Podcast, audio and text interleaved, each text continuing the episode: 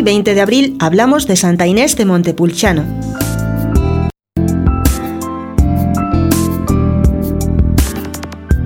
Santa Inés de Montepulciano nació hacia 1274.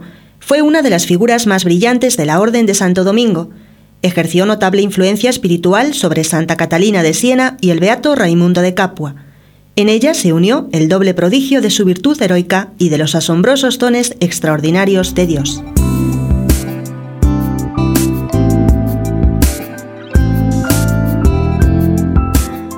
A los nueve años, Inés consiguió de los suyos el permiso de entrar en un convento de Montepulciano de monjas denominadas saquinas, por vestir un hábito de tela burda como de saco. Seis años más tarde, con su maestra en la vida conventual llamada Margarita, fundó un monasterio en Procheno, junto a Orvieto, a 22 millas de Montepulciano. La madurez de la joven movió al obispo del que dependía el monasterio a ponerla en él como abadesa.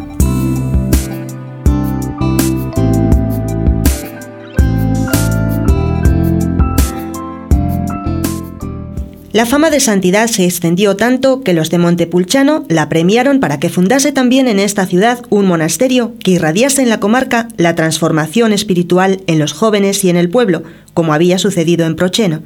Se lanzó a ello cuando se hubo convencido de que aquella era la voluntad de Dios. Se preguntaba qué regla debían seguir las monjas del nuevo monasterio, y en una visión Santo Domingo le reveló que debía ser la regla dominicana, por voluntad de Dios, y así fue.